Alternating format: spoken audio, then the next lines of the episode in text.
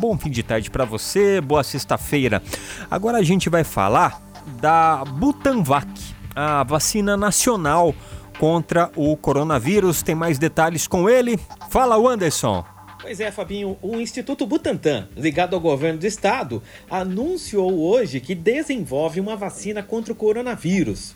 Com o nome de Butanvac, o imunizante já teria passado pelas fases pré-clínicas de testes em células de laboratório e também em animais, com bons resultados, segundo o Instituto.